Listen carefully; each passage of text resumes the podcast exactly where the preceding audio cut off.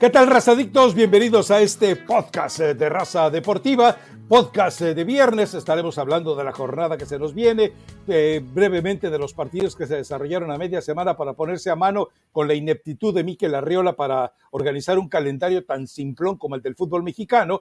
Pero bueno, antes de todo eso, hay que hablar de un escenario, es decir, el lavadero se puso más sabroso que la cancha el chisme, el argüén de la tortillería de la Federación Mexicana de Fútbol se puso más sabrosa que la, que la, eh, que la cancha. Así que no sé si decirle que agarre usted sus palomitas, más bien le agarre el chicle para que esté a tono con la tortillería de la Federación Mexicana de Fútbol y véngase, porque esto se va a poner muy sabroso. Bueno, eh, Elizabeth Patiño, agarra John de Luisa, filtra la noticia de que ya eh, habló con algunos de los eh, dueños de equipos y les hizo saber que él no pretende reelegirse. Él llega hasta mayo eh, simplemente para separarse del fútbol mexicano, para darles tiempo de que quien tenga que elegir elija, seguramente lo hará. Le dirá Emilio a Iraragorri, a ver, resuelve este cochinero, por favor, porque este muchacho no puede. hay mucho para platicar de este tema y todavía se viene a percudir más con, eh, con, a ver, ya era inoportuna la conferencia de prensa de Iraragorri, eh, que nadie se la pidió, que realmente fue por eh, un afán de, de, gomanía, y luego aparece Ricardo Salinas Pliego con una serie de tweets que realmente lo único que hacen es a él exhibirlo como un tipo que no tiene ni idea de fútbol. O sea, porque en algunos de los puntos se contradice de manera lamentable. Es decir, hay tantos huecos en lo que dice que a final de cuentas, si uno revisa lo que son sus equipos y las posiciones que él ha tomado y esa alianza extraña con Iraragorri, será pues, eh, no, no cualquiera tiene un dueño de, a ver, ¿cuándo has visto que un multipropietario le cante al oído a otro multipropietario? Pues recuerda que Iraragorri fue a llevarle serenata a Salinas, pero bueno, Eli, eh, a, a mí me parece ya más sabroso que lo que hay en la cancha, ¿no? Yo creo que la cancha ni nos importa, Rafa. Bueno, sí vamos a hablar al final un poquito de eso, esa es la realidad, pero eh, el chisme se puso sabroso y sobre todo eh, te deja ver. Una cosa es que acá siempre especulamos, siempre especulamos, eh, no hemos presentado a lo mejor la prueba como tal y se queda esa pequeña duda que les da la razón, ojo, que les puede llegar a dar la razón a que salió Gorri, a que hoy en estos suites Salinas Pliego peleándose más con, con Faitelson y se puso sabroso, la verdad, el chisme. Pero yo tenía a Aragorri en un, no, no voy a decir en un pedestal, pero en un nivel muy alto de inteligencia deportiva y se cayó.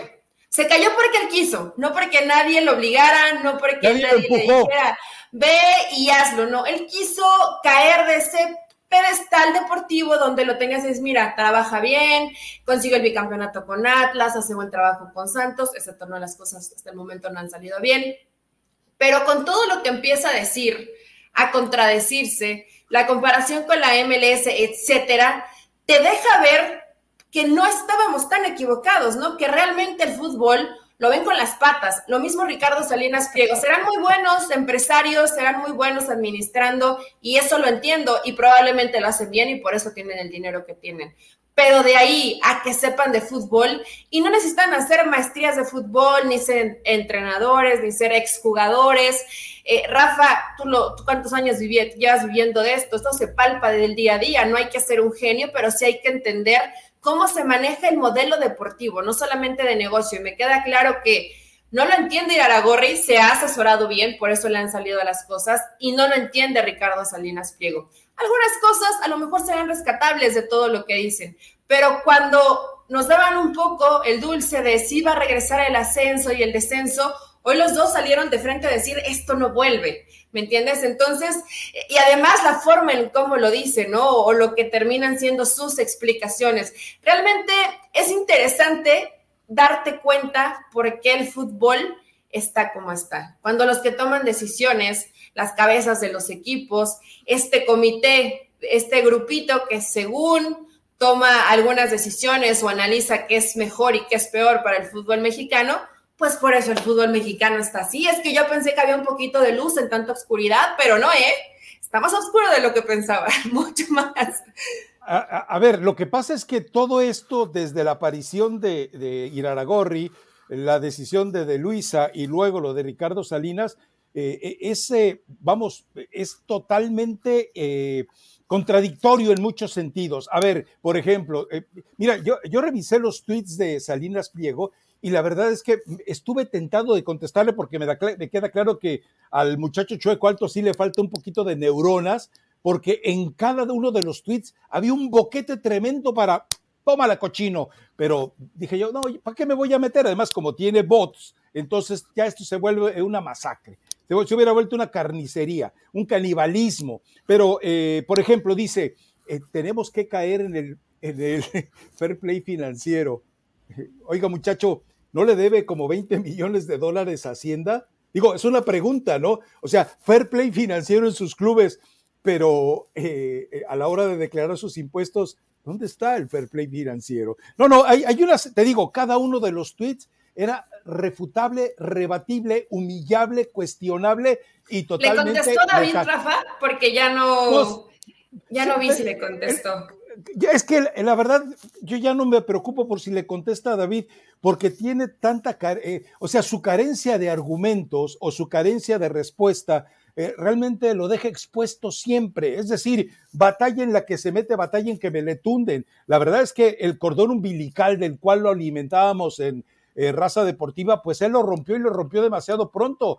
Eh, le faltó mucho de amamantar porque queda claro que el chaparrito pues es un chupón. Acá le estábamos dando con biberón. Entonces, pues el chupón Fernández no le alcanza a nutrir las neuronas a David. Luego, a ver, queda muy claro también que, cuando sale Iraragorri, ah, eh, nos queda claro por qué sale Iraragorri a dar la conferencia de prensa, porque para ese momento ya John de Luisa le había dicho a Emilio, listo, ya terminé mi chamba, ya tomé mis vacaciones, ya voy a presentar la renuncia que me pediste desde el primero de diciembre, después del fracaso totototote. Entonces, eh, queda claro que Iraragorri debe haber recibido la, voy a ser amable, la sugerencia de Emilio con un zape eh, de decirle, órale, vamos, preséntate al ruedo muchacho, porque se notó que llevaba cifras, pero iba, iba impreparado.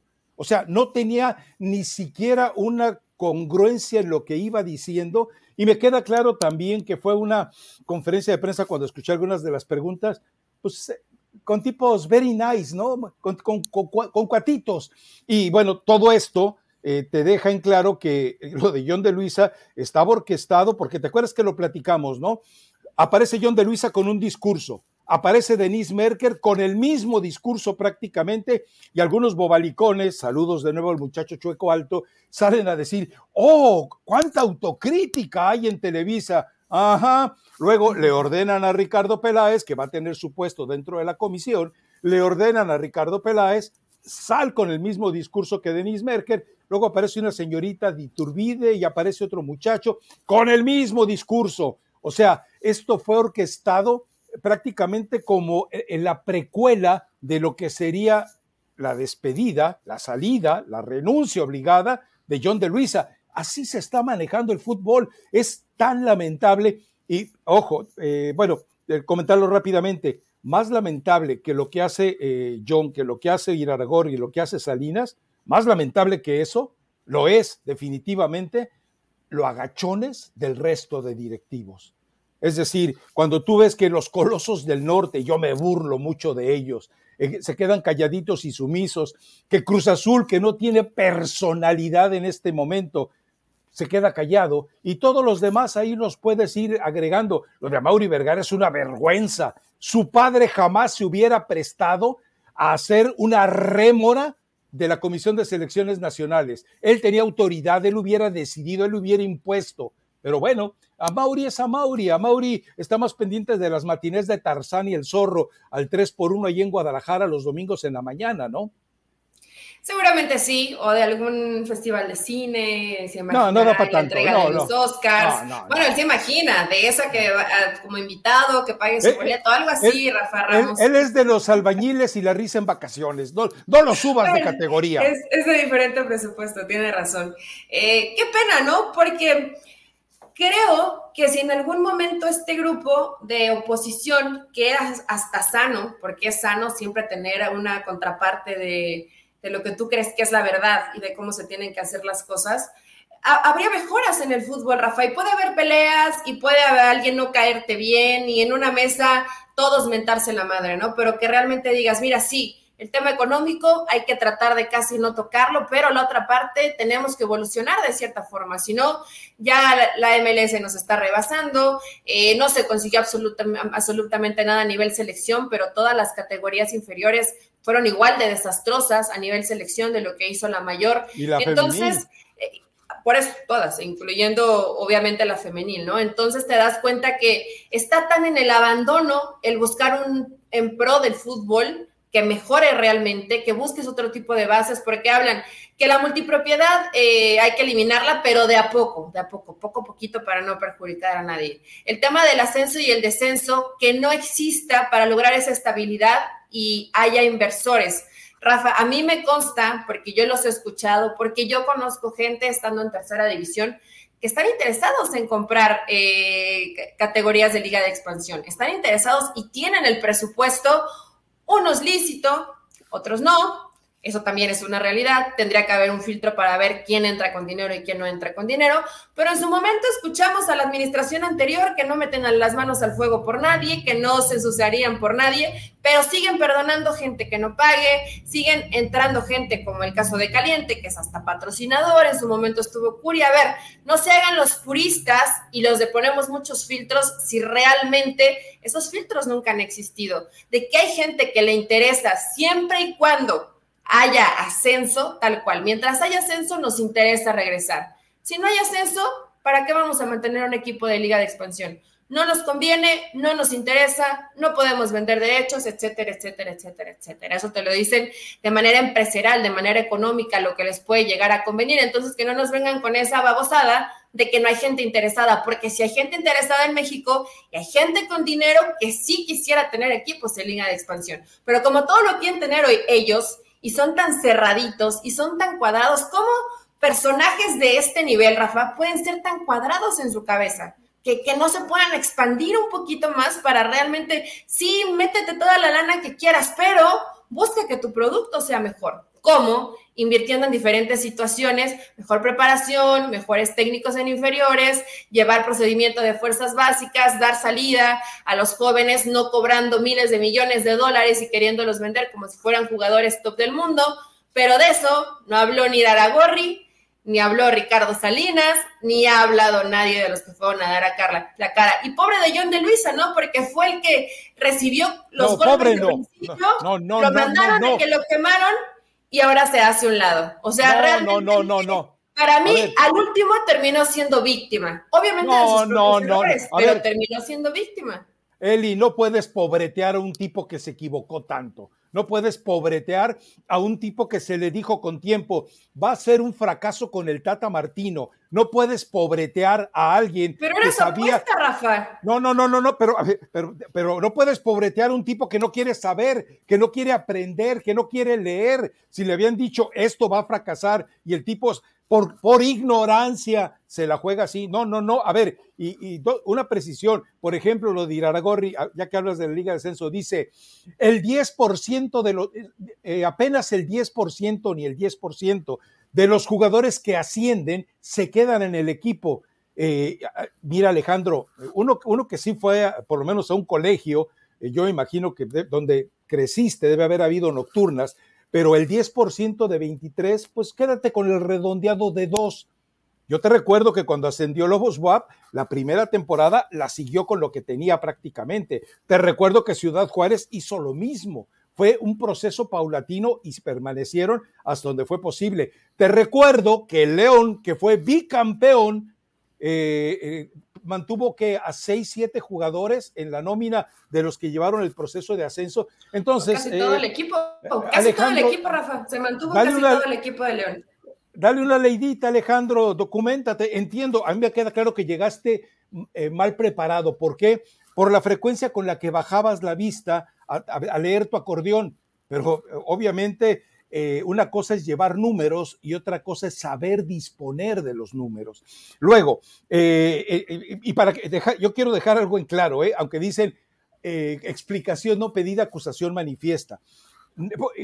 ¿Por qué no involucramos en todo este drama a Jesús Martínez? A Jesús Martínez desde hace muchos años, y aquí la señorita me decía que no era cierto, yo venía diciendo todas las canonjías y privilegios de los que gozaba en Pachuca y de los que gozan en León. Pero bueno, al final de cuentas ya sabemos que Televisa en un eh, trabajo periodístico valioso lo desnuda, lo encuera y lo presenta. Hoy, hoy yo sí culpo también a Jesús Martínez porque no puede rendirte tan pronto, no puede rendirte tan fácil. Si ya te sacaron toda la basura que tenías, entonces sobre esa basura tome impulso y desafíalos al resto pero simplemente reculó. Y lo malo es que se equivoca, por ejemplo, si él llega públicamente, hace conferencia de prensa, eh, tengo aquí ante ustedes a Marcelo Bielsa, lo estoy invitando para que platique como técnico de la selección nacional con la comisión. ¿Sabes cómo deja parada la comisión? ¿Sabes cómo deja parada Emilio? ¿Sabes cómo deja parado a los tipos que están en contubernio con Iraragorri en selecciones nacionales? Estoy hablando de Grupo Caliente, estoy hablando del oculto eh, TV Azteca, estoy hablando de todos. Entonces, eh, hay que ser inteligente, Chucho.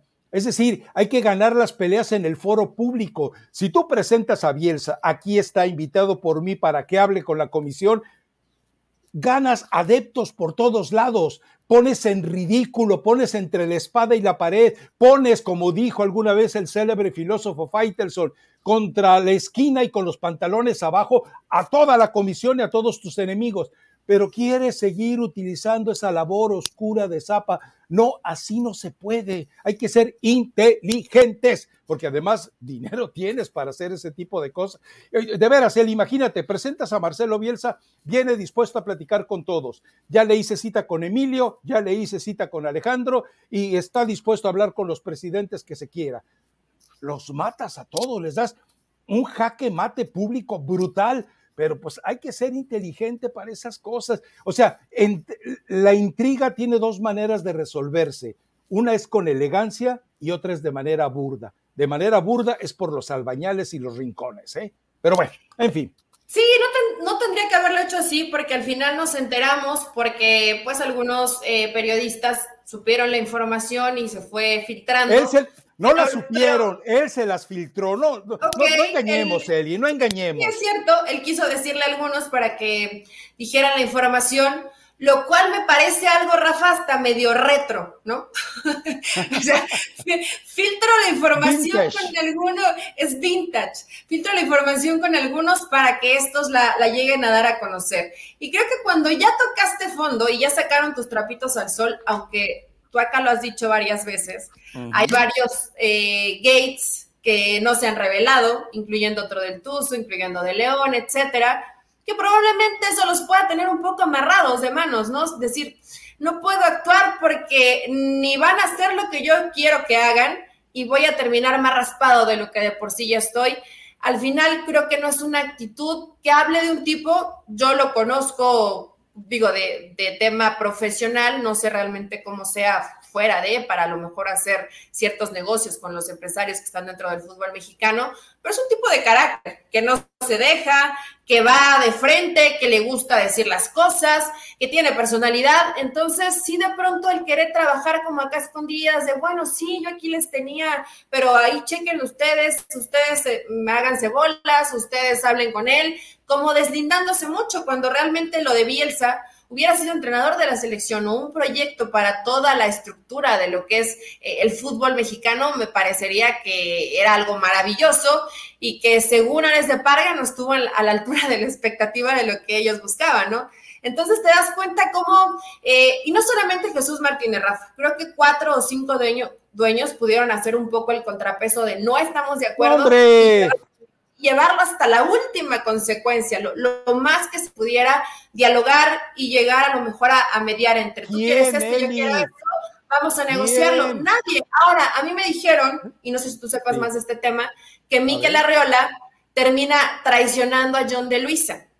O sea, dentro, por, eso, por, eso, por eso de entrada te dije, pobre John, pero no me dejaste terminar y luego, luego vas y me interrumpes. Pero que había traicionado a John de Luisa, que en estas vacaciones que se tomó o en esta salida que tuvo, Miquel anduvo trabajando así, ocultito, haciendo cosas, haciendo reuniones y no le avisó a John de Luisa dentro de lo que pretenden o de lo que las ideas de, de Miquel Arriola separar el fútbol, la Liga Mexicana de la eh, Federación Mexicana de Fútbol, lo cual, pues evidentemente, en cuanto a temas administrativos, no iba a suceder, pero a John de Luisa le molestó que se dio cuenta en este viaje que Miquel Arriola siempre estuvo jugando a dos bandos. Le daba su carita esa buena que casi no habla a John de Luisa, y la otra es que andaba, pues, eh, tirándole malas intenciones a lo que pretendía John de Luisa, que yo creo que John pues terminó más quemándose por las malas decisiones, ¿no? Pero Miquel Arriola, que era uno de sus supuestos amigos y aliados, no, también no, no. la espalda.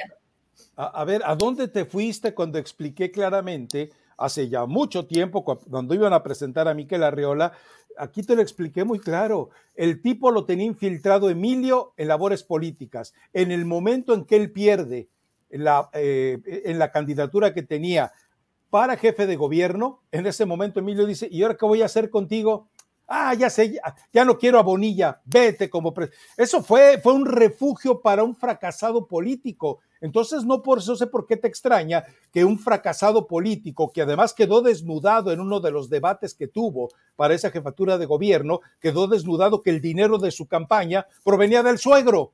O sea, eh, de mantenido, pues. Eh, yo digo, ¿De qué se trata esto? Eh, entonces, cuando ocurre esto con un personaje de, como Miquel Arriola, ¿quién puede? Nadie le puede dar la espalda a Miquel Arriola y nadie le puede dar la espalda a nadie de los que conforma eh, la Comisión de Selecciones Nacionales. Entonces, eh, John de, no, pero no pobretees a John de Luisa. Él sabía, él percibía lo que se venía encima, se lo advirtieron, se lo dijeron y él simplemente no quiso tomar la decisión bueno, entonces ahora sí que se murió con la suya. Ahora, tampoco pobrecito, porque eh, resulta que el tipo ya no va a estar en el fútbol mexicano, pero va a estar como eh, miembro del comité organizador, va a seguir como vicepresidente de FIFA, va a seguir como vicepresidente de CONCACAF y va a seguir percibiendo una cantidad impresionante de viáticos, porque no les pagan, viáticos para que desempeñe sus funciones, viajes en primera clase con la familia, limusina,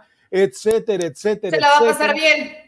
Claro. Eh, eh. Rafa, eso fue parte de ser políticamente correcto, porque hacía muchísimas, a mí. hacía muchísimas cosas mal.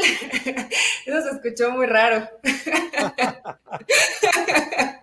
Hay una canción que dice, castígame, Ahorita me acordé. Pero bueno, eso es otra cosa. John de Luisa tal vez eh, la va a estar pasando bien en cuanto a viajes, pero sí, Rafa, mucha gente de la que trabajaba con él y que él confiaba, le dio la espalda, lo cual es normal, ¿no? Cuando tú eres tan aferrado a una idea donde estabas equivocado, ve los resultados negativos, pues la gente que decía que estaba de tu lado te termina dando la espalda. Traicioneros, pero pues así se manejan todos en, la Federación Mexicana de Fútbol. A ver, a ver, a ver. A ver, ¿qué te extraña? O sea, ¿cómo no, no podían proceder así con John de Luisa después de que John de Luisa eh, sale y dice, no, si el tonto fue Martino, el tonto fue Gerardo? Por eso, pues, ahí se quedaron fuera. No, no puedes hacer eso. Luego, eh, estás hablando de traiciones. Bueno, yo recuerdo que en la conferencia de prensa primero de diciembre allá en, Qatar, eh, después de la pregunta que le hago, también interviene Jaime Ordiales y dice, nosotros, nosotros, nosotros. Jaime, si estabas hablando en primera persona del plural y John de Luisa, tú ya sabías que iba a renunciar, te vas con él. Te vas con él definitivamente, Jaime Ordiales. O entonces ¿Cuál es la lealtad? A ver, Eli, tírale algo a Ordiales o es tu cuate. Ah, seamos serios, Eli. No, no, no. A mí Ordiales me parece que es como, como un adorno, como alguien que ponen ahí para, así cuando mandan, mandan a los meetings políticos a hacer bulto, que vas acarreando mucha gente, siento que así, así es parte Ordiales, o sea, simplemente va para, para hacer montón, no porque es que Rafa, ¿qué, qué palabra qué hecho, qué acontecimiento nos puede hacer pensar que Ordiales tiene algún mínimo peso dentro de las decisiones que se toman. Algún mínimo así, lo que sea. Nada. ¿Dónde vamos a desayunar hoy? No lo decide Ordiales. No lo decide Ordiales. No, acuérdate de algo. hablando de mentiras, ¿te acuerdas que en una de las entrevistas John de Luisa o en todas, él dijo, no, cuando tomamos la decisión de que Diego Coca fuera el, eh, el entrenador es una decisión de todos, es una decisión en la que yo participé, es una decisión en la que yo estuve. Y ahora resulta que entonces Salinas Pliego en su discurso, él en sus explicaciones, resulta que él no tuvo, ni le preguntaron, ni se enteró, ni le avisaron puntualmente Pero Rafa, que iba a ser Diego Coca. No, no, no. Lo decidió ir a Gorri, ¿no? Él dijo, a mí me preguntaron porque yo conocí a los dos, a Guille y a Diego.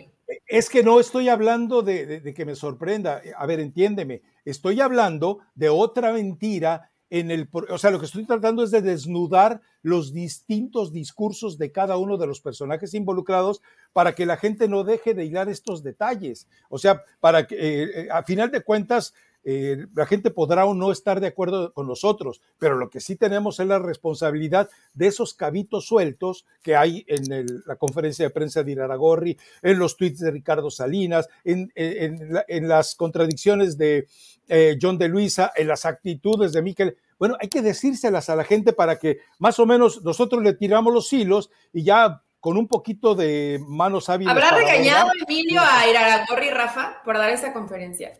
No, no, no, te digo, yo estoy seguro que le dijo Emilio a Alejandro, órale, a ver, entiende algo, Eli. Mientras más queden en ridículo y en evidencia los personajes a los cuales mangonea Aragor, perdón, eh, eh, Azcárraga, él vive feliz. Él vive feliz. Eh, vamos, si alguien tendría que dar una conferencia de prensa de manera obligada, tendría que ser él. O sea, no nos engañemos, porque muchos tontitos dicen, se están rebelando contra Azcarra Gallán. Ya se los dije, se los acaba de comentar Eli. Nada más le dicen al productor del horario estelar de Televisa, apriétale al botón del Cholos Gate, va patrón, y adentro, apriétale al botón del Vergara Gate, va. O sea, ellos tienen todo documentado como el Tuso Gate. El día que alguien se le ponga al brinco, ¿por qué crees que González Ornelas ni siquiera se acercó a, levantar la voz después de la bronca de los derechos de transmisión de la, de la selección y dejó solo a, Jesús Martínez? Pues porque ya sabía lo que... A ver, Eli, te lo he dicho muchas veces, te lo reitero. Dime cualquier nombre. A ver, eh, problemas, eh, problemas legales, Cholos no tiene, no ha tenido, eh, Cruz Azul no tiene, no ha tenido, eh, eh, Puebla no tiene, no ha tenido. Eh, mm, Ricardo Salinas. que es parte del mismo. Ricardo Salinas no tiene, no ha tenido, ya platicábamos, 20 millones de dólares de impuestos. O sea, alguna vez te lo dije, todos, y lo de Billy Álvarez en su momento te lo comenté, todos los dueños de equipo o presidentes de equipo se han visto involucrados de una u otra manera en acusaciones de orden civil, legal financiera de todo tipo. Si no, pues ahí está lo de los múltiples contratos, ahí está lo de cómo eh, eh, a través de la unidad de delitos empezaron a investigar a varios. Digo, aires de purga, por, por vida de Dios, aires de purga, no tiene cola que le pisen cuando decide que despidan a una profesora porque se viste cachondo y el chamaco que le toma fotos indecentes ya está jugando en primera división o, lo de Renato Ibarra y Joe Malek jugando todavía bajo el control de, Grupo Orlegui. No, seamos serios, Eli. Totalmente, Rafa. Yo creo que inclusive los que vemos con una versión, me, algunos sí son menos sucios que otros. Algunos sí creo que rebasan el tema. Eh, al final todos se equivocan. Delito es delito. exactamente, delito es delito, pero hay de delitos a delitos. Eh, eh, yo, sé, yo sé que eso, eso no está bien en un tema legal, a mí también me meterían en la cárcel por decir eso. Pero, pero más allá de eso, creo que hay situaciones. A ver, tenemos el ejemplo muy claro, como el tema de, de Jesús Martínez, que tenía ciertas con donaciones del gobierno en cuanto a tema de luz, de agua, de terrenos, etcétera. Impuestos. es, una, es, una, situación, por supuesto que no es una situación buena, es una situación mala, es una situación en contra de la ley, pero hay otros personajes como Curi, ¿no? o como la gente de Grupo Caliente, que son mucho peor. O sea, yo sé que hay de delitos a delitos, pero eh, al final, aunque todos sean delitos, hay situaciones que sí son graves y que siempre se hacen como que no pasa. Por eso cuando se quieren poner de exquisitos es que sí hay gente que quiere invertir, pero no sabemos de dónde viene ese dinero. Con que le metas un poquito a la investigación, probablemente son mejores de los que tienes adentro, pero no les interesa regresar al ascenso y el descenso. Entonces, eh, esto va a seguir, Rafa, y el chismecito, ah, yo creo que hacía mucho que no teníamos tanto de tantos, porque varios salieron y hablaron y se quemaron. Ha estado, ha estado bueno. Ojalá se animara, ¿no? A salir no sé si en redes sociales o en conferencias, pero realmente desnudar un poco lo que realmente son, porque es lo que hacen, mueren por su propia mano o por su propia boca. Sí, pero ¿quién? ¿Quién? La verdad, mira, eh, para que te des una idea, eh, bueno, acuérdate, por ejemplo, cuando los, eh, los dueños aquellos del Querétaro que despachaban y que tú llegabas y de repente, y eso pasaba también en el Heraldo, un periódico donde trabajé, y de repente veías esos eh, que son Lamborghini de alas de mariposa estacionados ahí, y, resulta que les pagaban a los jugadores en efectivo y en bolsas de, supermercado. O sea, a, mí me tocó una vez cuando el, traspaso entre eh, Tampico Madero y América, yo trabajaba en el Heraldo, en no Notisistema, entonces estaba en México, y me entero dónde va a ser la operación en el hotel. Sí, pásale, entré al cuarto donde estaban haciendo las negociaciones en una caja de zapatos, Eli. En una caja de zapatos le entregaron los dólares a Bill Faria, a Buffalo Faria. Le entregaron los... Eh, o sea, ¿cómo le entregas a un, a un tipo que, bueno, con muchos problemas de educación, dale un cheque siquiera. No, mira, en una, ¿sabe lo que representa hacer una transacción en efectivo en caja de zapatos por millones? Bueno, pues eso era nada más. Así se manejaban las cosas y se siguen manejando seguramente, Eli. Pero, pero por supuesto, digo, no hemos tocado el tema de Bragarnik, pero la presencia de Bragarnik en Cholos, en Querétaro, en Selección Nacional, en Cruz Azul, en América, ¿de qué estamos hablando? En fin. ¿Crees que, digo, bueno, eso ya, ya vamos a llegar a otro tema, si quieres cerramos este, pero ¿crees que el Tuca Ferretti se deje, deje que Bragarne, que esté siga manoseando a Cruz Azul o ponga un ya estate quieto? Porque el Tuca es, eh, hay como acá, creo que nadie tiene las manos tan limpias, pero lo veo como un tipo de, que no se deja que le estén imponiendo cosas. Yo no sé si Bragarnik de, pronto tenga que frenar un poco sus tentáculos en, en Cruz Azul, porque mágicamente se fue el entrenador y ya ganaron. A ver, eh, tú me hablas de la honestidad del Tuca. ¿Qué pasó con Daniliño que agrede en sus genitales a, su novia y después, cuando regresa de nuevo otra mujer y el Tuca lo sube a un avión y lo manda a Brasil para que escape del seguimiento de la ley? ¿Eso te parece muy honesto del Tuca? ¿Qué te parece que deje su Ferrari estacionado en una zona para discapacitados? ¿Eso te parece eh, muy Me parece falta de educación. Ah, bueno. Y te recuerdo también que algunos de los jugadores brasileños que han llegado o que estuvieron llegando a Tigres, bueno, su hijo estuvo involucrado. O sea, a ver, eh, eh, que, si hubo algún negocio eh, extraño o no, esa es otra historia. Pero estamos hablando de que el nepotismo existió, Eli. El nepotismo existió. Es tan grave como, lo de, una cosa Ricardo Peláez. Una cosa es que tengas tu cartera de futbolistas y que intervengan y que sean refuerzos que realmente te funcionan, y otra muy distinta es como Bragarni, que te trae 10 retazos que no jugarán jamás y que te cobran millones de dólares. ¿No? Ah, te, voy a dar otro ejemplo. A ver, Eli, eh, habla en uno de sus tweets, es que te digo, los tweets de Salinas Pliego son, son para hacer un libro de, de, de, contra... Es más, yo creo que el que contesta a veces por, por Salinas debe ser Jorge Campos, pero bueno, lo dejo ahí como una duda. Pero, pero eh, eh, dice Salinas que eh, en un tuit habla de la disciplina, la responsabilidad, la entrega de los jugadores, bla, bla, bla, la, pulcritud profesional de los jugadores. Y yo veo la nómina y digo, ah, caray, ¿y qué hace ahí Marco Fabián de la Mora? ¿Y qué hace Nicolás Benedetti? ¿Y qué hace Nahuel Pan? ¿Y qué hace fulanito de tal? Y, y, ojo, Eli, ¿eh? esta semana es de carnaval en Mazatlán. Imagínate qué felices deben estar todos esos tipos.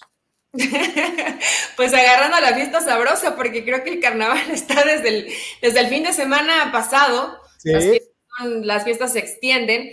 Entonces, eh, pues ya mira, tienen ahí a sus patrocinadores, uno de jugo de tomate, uno de cerveza, otro para curártela, otro para rehidratarse. ¿no? ¿No lo has visto? ¿No, las has visto en las conferencias de prensa? Sale ahí la cerveza, sale ah, de este lado el jugo de tomate, sale de este lado la bebida para hidratarte. después de la cruda, es que es maravilloso. Y sale medio Marco Fabián, es un comercial ah, maravilloso.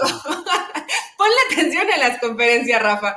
Entonces, eso es más, ni le preocupan, se lo llevan para que se la cure. Y en Mazatlán con con los mariscos tan deliciosos, imagínate. Pero eh, digo, yo espero la verdad que en Cruz Azul sí haya un poquito un filtro, porque a veces los mismos jugadores que son retazos siguen siendo lo mismo, ¿eh? O sea, no, no cambió eso, simplemente ya el equipo a lo mejor necesitaba sacudirse un poco la presión y otros se acuerdan que tienen que convencer al nuevo entrenador que llegue. Pero hoy con el Tuca Ferretti Dice que fue un Dream Team. ¿Te acuerdas que tú aconsejas que lleven a este, que lleven a un ex eh, entrenador, a gente de experiencia? Bueno, se llevó Memo Vázquez, van a tener al Conejo Pérez. No sé qué tanto sea un Dream Team, pero se va a poner sabroso ahora el nuevo equipo de trabajo de Cruz Azul. Y van con Juárez. Y van con Juárez, además.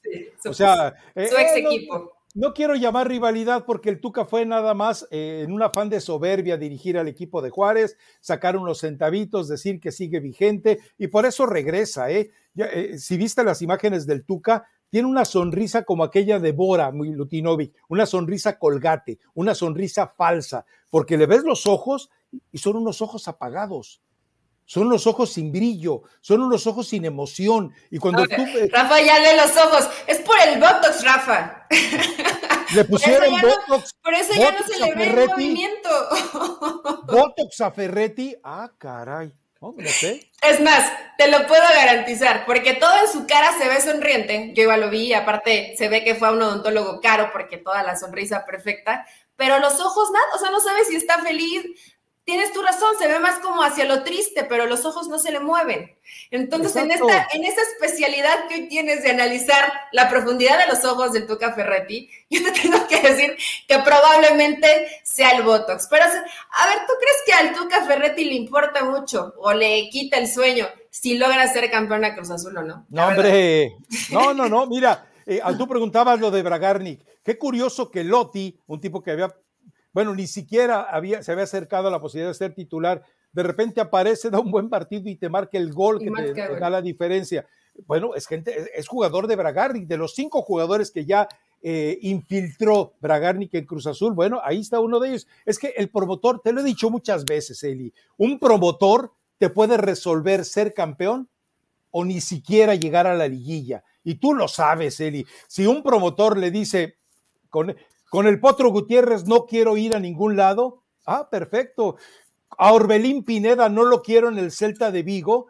Ok, no lo pongo a jugar, como le dijo el Chacho Coudet. O sea, entendamos que los promotores se convierten en dueños de la conciencia. A mí no me consta, pero recuerda que David Feitelson jura, perjura.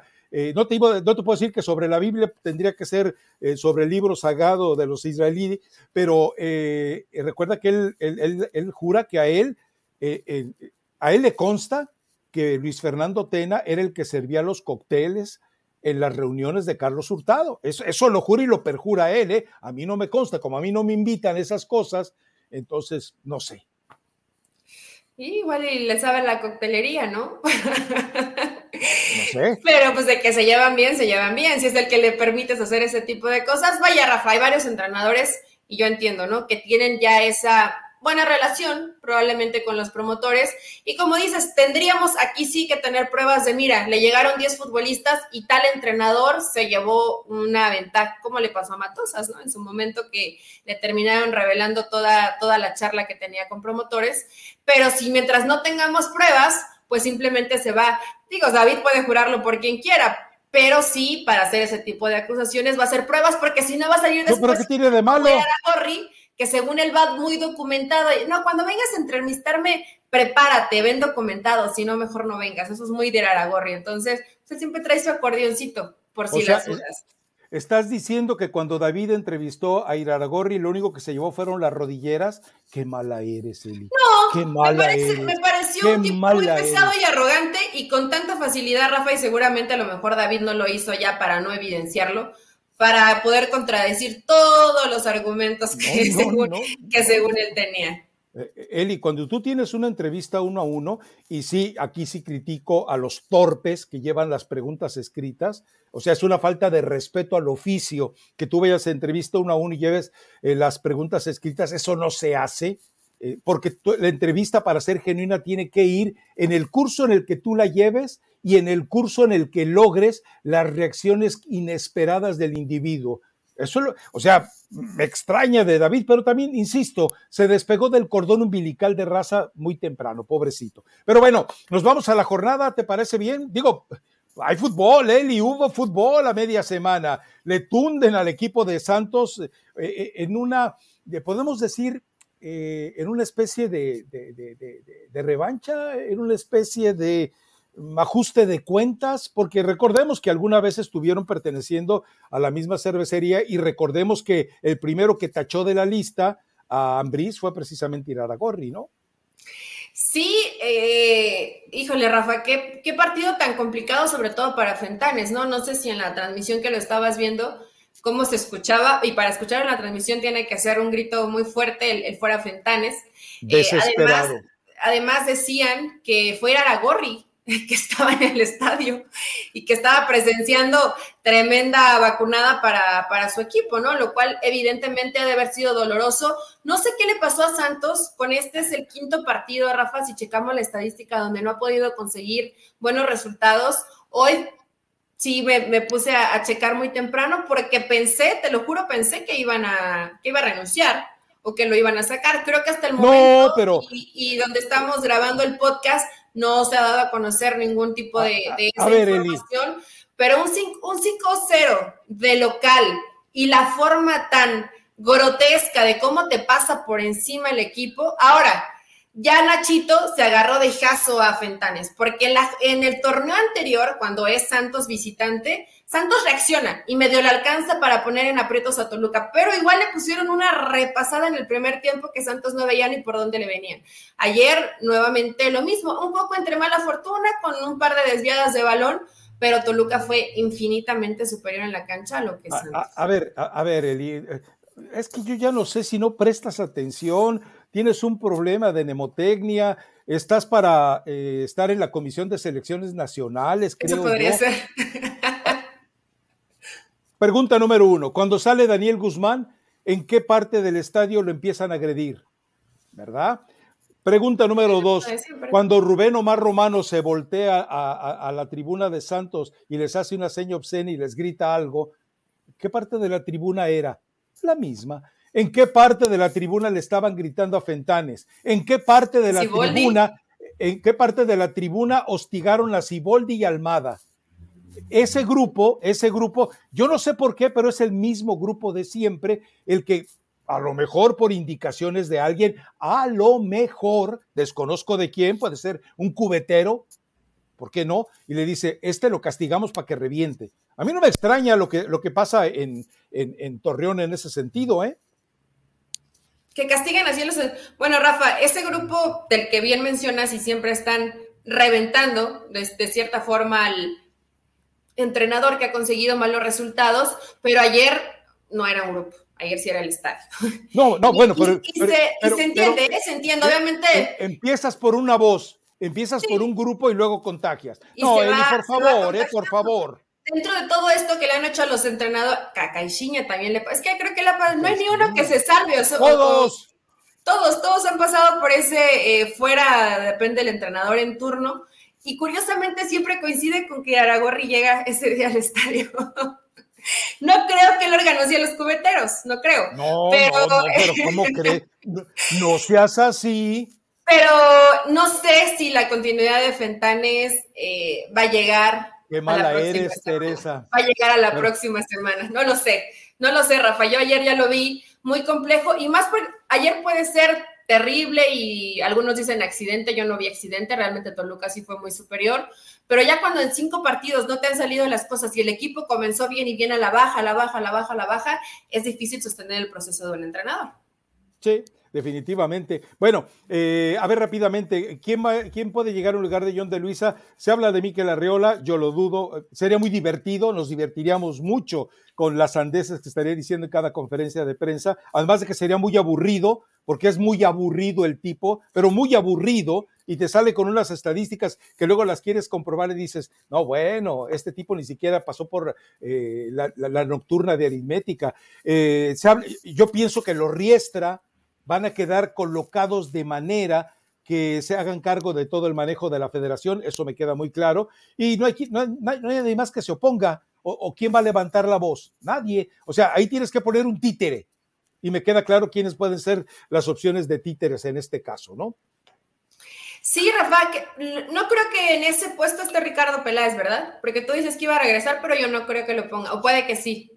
Eh, ¿Qué te parecería que sacaran aires de purga? Ya lo utilizaron para lo que querían, pueden acomodarlo ahí, pueden inventar el puesto de director deportivo de Federación Mexicana de Fútbol y colocarlo arriba. Y yo no creo que, eh, vamos, Ricardo Peláez no está preparado para ser presidente de la Federación Mexicana de Fútbol. Administrativamente no está preparado. Eh, eh, su personalidad le da para la gente de fútbol, pero no para un ambiente tan viciado como el de directivo. Era mucho más políticamente correcto, no le veo claro, esa a Ricardo Claro, claro. No, no. Pues puede ser por ahí que llegue Culebro, que también está, digo, sería una indicación más que clara de, quién sigue mandando en el fútbol mexicano, para aquellos tontitos que creen que de veras eh, se está eh, levantando una sublevación con ira. No, no, no, el, el, amo y señor sigue y seguirá siendo Emilio. El fútbol le pertenece a la familia Azcárraga. Acuérdense de lo que dijo el papá, yo hago una televisión para jodidos porque el mexicano es un tipo jodido y hago una televisión jodida. Entonces, eh, Emilio Junior hace un fútbol jodido para mexicanos jodidos con un balompié de nivel jodido. Entonces, para que quede claro. Pero bueno, a ver, partidos del fin de semana. Me parece que América eh, puede tener ciertos problemas, pero todavía no viene el grupo de, equipos que lo va a poner de verdad a prueba. Me estoy saboreando ya el, Tuca Cruz Azul contra el América, ese va a estar bueno. Eh, el, Chivas, me parece que aquí vamos a ver de qué está hecho Pauno. Si Pauno, si Pauno logra la victoria eh, más allá de que es cierto, ya no hay ni vestigios de lo que era Coca, pero el nivel de los jugadores de Tigres le alcanza para todavía seguir dominando, bueno, lo veremos. Y por supuesto el de Cruz Azul contra Juárez, por ese morbo, pero pues el Tuca nunca se encariñó con Juárez, la verdad, ¿eh? O sea, creo que lo único que le gustaba de Juárez era el no a no y era todo lo que le agradaba. Probablemente era lo que se lo pasaba bien. La jornada, Rafa, está el Necaxa contra Gallos. ¿Ves, pues? No, hay mucho que profundizar. Mazatlán Pumas. El Mazatlán Pumas sí, porque ya se habla mucho de la posible salida de Rafa Puente. Si no le gana Mazatlán, que sería fuerte. Para llegar crudos, Eli. Ah, pero todo, todo el mundo le ha ganado a Mazatlán, Rafa solo tienen un empate. Entonces, si Pumas no le gana, creo que estaría fuera de la, de la dirección técnica Rafa Puente, entonces es un partido crucial. Pues sí, Rafa, pero como en la vieja escuela, ¿no? Que llegaban así medio crudones, medio enfiestados todavía y, ya no, ¿Ya no les da? Eran, aquellos eran héroes, estos son unos sinvergüenzas, Eli, por favor. Cruz Azul Juárez, ya lo mencionabas. Este de Tigre Chivas va a ser muy bueno, porque aunque esté Diego Coca en su momento o esté hoy el Chima, eh, realmente Tigres tiene esa posibilidad de que le alcanza para ganar los partidos. Inclusive con rivales muy fuertes como fue Pachuca, le puso una tunda sabrosa, Rafa, de cuatro goles. Entonces, yo a Chivas sí lo veo como que en este partido puede llegar a sufrir, pero ojo que a Chivas le encanta jugar de visitante, es su zona cómoda, se siente mejor jugando de visitante Guadalajara. Entonces, creo que podemos disfrutar de un buen partido. No se echa para atrás, no se achica, va y busca el resultado, entonces creo que Guadalajara puede ir e intentar. Veremos si le alcanza con Tigres. Sí, se desordena. Y la el, último tercio del partido eh, se pierde, se la pasa eh, atrincherado eh, con el rosario y el Jesús en la boca, entonces pero creo que va a ser, a ver, yo no lo veo como un buen partido, lo veo con un buen examen para ver hasta dónde es cierto lo de Paunovic y estas Chivas. Si por ahí saca un muy buen resultado, una victoria, Entonces sí, habrá que reconocer que entre chiripazos y, y un ¿Empate sería buen resultado? También, ¿no? No, no, no, no, no, no, no. Un empate contra Tigres de visitante a mí no me parecería un buen resultado. Sí. Bueno, yo soy exigente, yo digo que eh, tiene que ganar y, gustar. Golear no, porque pues es Tigres, ¿no? Oye, y a propósito, ¿qué le habrá pasado a Nahuel? Me parece que el hecho de que Dibu eh, Martínez lo borró de la estampa de eh, arquero con bullying, ya Nahuel es un pan de Dios. No lo he visto ni un desplante, ni un nada, nada, nada, nada. Dale tiempo, Rafa, dale tiempo, él siempre va a sacar algo para volvernos a caer tan gordo como siempre. Pues lo vi que anda ya dándole al TikTok y a los bailecitos, estaba él con una jugadora de Tigres y creo que estaba Igor Lichnowsky también ahí haciendo algunas payasadas. Igual y ahora quiere caer bien, pero en la cancha en cualquier momento no, nos va a llegar a sorprender. El Atlas América, el Atlas América, Atlas intentó, por momentos juega bien, por momentos de los partidos, pero no es, obviamente. Siempre han sido, bueno. Hasta, ya no es ni la sombra de lo que fue en su momento con Diego Coca. Y creo que con Mora comenzaron bien, pero se han ido diluyendo. Pero a, ver, eh, recordemos algo, contra el América todos dan el extra. Y yo no recuerdo, y mira que tengo muchos años de ver ese tipo de partidos, eh, no recuerdo un Atlas América decepcionante, ¿eh? No lo recuerdo. Bueno, recuerda que hasta ahí, se le cambió la vida a Diego Coca. ¿Te acuerdas cuando ocurre lo de Viñas, el Viñas Gate, que le da los tres puntos en un acto de clemencia y de limosna de Emilio a Iraragorri y le dijo, dale los tres puntos, hombre y a partir de ahí Coca despegó hasta ser pero campeón. ¿eh? Sí, sí. Ah, caray. Bueno, pero eh, creo que va a ser un buen partido. Eh, luego, el, ah, bueno, es el lunes, León Monterrey, que también puede ser un juego atractivo, pero ya sabemos que el ex rey Midas, el rey Miedos, va a ir a trincherarse allá atrás, ¿no? Fíjate que a mí no me, no me, digo, a lo mejor tengo que profundizar más o poner más empeñito en ver más partidos de León. Realmente creo que he visto dos o tres pero no me ha, no me ha encantado todavía. Es más, ni siquiera le veo cerca la, versión de, eh, del Arcamón, Rafa. Como que no le encuentro identidad a este equipo, sí, se vuelven locos porque no ha habido un partido donde no le expulsen a un jugador, entonces están confundiendo totalmente la intensidad con la agresividad para entrar a las jugadas y, y a León le está costando. Yo sí esperaba y me, me, me, emocionaba mucho ver, ah, quiero ver al, León del Arcamón, seguramente va a ser un equipo que va a dar espectáculo, que va a gustar mucho, y a mí en lo personal no me ha encantado este, este León del Arcamón, pero contra Rayados, pues sabemos que va a tener que hacer un esfuerzo importante, aunque Rayados no es un equipo que le guste arrollar, pues es un equipo que tiene el plantel como para que sea complicadísimo para el rival. Y realmente, pues es de lo interesante que tiene la jornada, no mencionamos el Toluca San Luis, que sabemos quién tiene que ganar o quién va a ganar, lo más probable es que sea Toluca. Santos Puebla, que este puede decidir seguramente el futuro de, Fentanes, tiene probabilidades de ganarle a Puebla, que no juega mal, pero no consigue los resultados. Cholos Pachuca, eh, un partido, no te voy a decir de trámite, no te voy a decir de trámite para el Tuzo, pero eh, tendría que sacar un, un, buen resultado, ¿no? Y termina, ya bien lo dices, con el León contra Rayados. Por cierto, ayer me encontré en un lugar acá de, ensaladas, eh, de comida light, comida healthy, y estaba ahí la Chofi, Rafa. Se ah, sigue no me digas. Se sigue cuidando. Pues, yo pensé que ya le estaba entrando un poco a las carnitas porque ya le veía más apretada la, playera del uniforme, pero no. Él comenzó su, ensaladita, su jugo verde, o sea, bien. A ver, pero ojo con algo, ¿eh? Ojo con algo. De mesa a mesa le dije salud con un jugo verde. Eh, eh, ojo con algo, tú puedes comer comida saludable, pero si abusas de la comida saludable, pues tampoco pierdes de peso. Si te despachas tres kilos de ensalada, pues tampoco vas a perder el peso porque a final de cuentas ahí va calorías. Pero bueno, qué bueno que esté eh, totalmente arrepentido. Yo creo que del partido de Cholos, a ver, Miguel Herrera eh, no va a entregar el partido. Sabemos cómo le gusta este tipo de juegos, especialmente contra un adversario como Pachuca. Pachuca eh, sigue acusando desde problemas de, desorden, eh, falta de gol, sí domina los partidos. Este puede ser un muy buen partido de fútbol, ¿eh? Puedes, por, por lo que creo que debe de querer ofrecer Cholos y por lo que evidentemente ofrece Pachuca. Y porque recordemos que los dos entrenadores estuvieron siendo manoseados de manera indigna perversa, sucia, estercolada por parte de todos los miembros de la Comisión de Selecciones Nacionales. Son hermanitos del mismo dolor. Eh, Miguel Herrera y. Viudas de la selección, ambas dos. a, las dos las prometieron la selección y no se las dieron.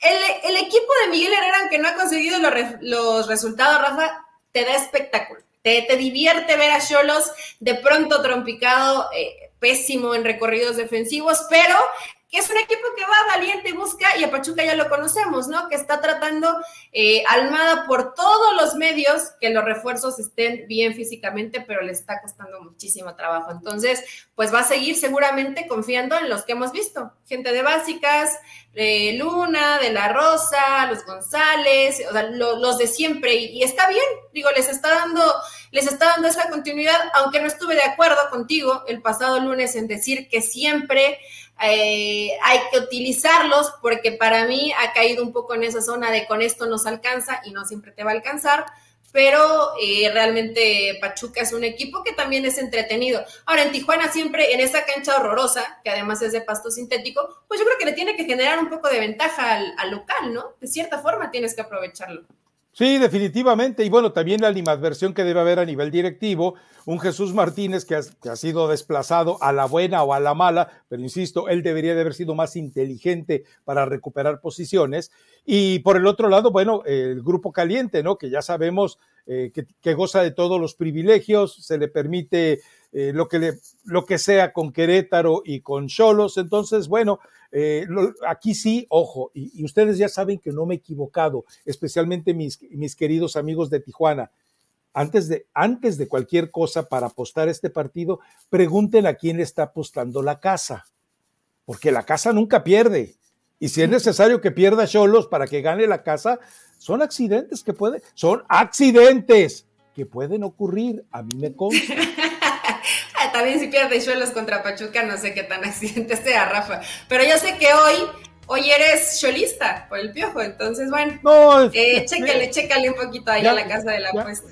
Ya me decepcionó, es decir, eh, tú te puedes ir al lado oscuro, pero no al lado tan oscuro. Pero pues yo entiendo al piojo, tiene que chambearle, porque pues eso de andar comprándole eh, el ajuar completo a toda la familia de Luis Vuitton, no te va a dejar eh, eh en televisión. Sí, sí, pero ahora no sé si él vaya a la lagunilla, porque también es probable que vaya a la lagunilla, ¿no? Eh, no, yo creo que esos modelos sí los, o a lo mejor son este buenos clones. o ya, o ya que tiene chamba, pues va a poder eh, comprar los, los originales Miguel Herrera con esos trajecitos muy feos que saca, pero que, bueno, a, él le terminan gustando, Rafa. Fíjate, hoy traía otra recomendación musical, pero como tú estabas con que castígame, me equivoqué, perdóname, pues voy a dedicar la de Mariana Seoane, de Me equivoqué y seré una niña buena. Bueno, en tu caso seré un niño bueno, es parte de lo que dice la letra, por si la quieren dedicar. Yo ni me equivoco ni seré niño bueno. Con esta lengua viperina que tengo es imposible. Pero no quieres que te castiguen. ¿Tú dijiste eso, no? Ah, que me castiguen. Pues, una mancha más al tigre no pasa nada. Bueno, ok. Pues ahí está la recomendación. Hasta el lunes.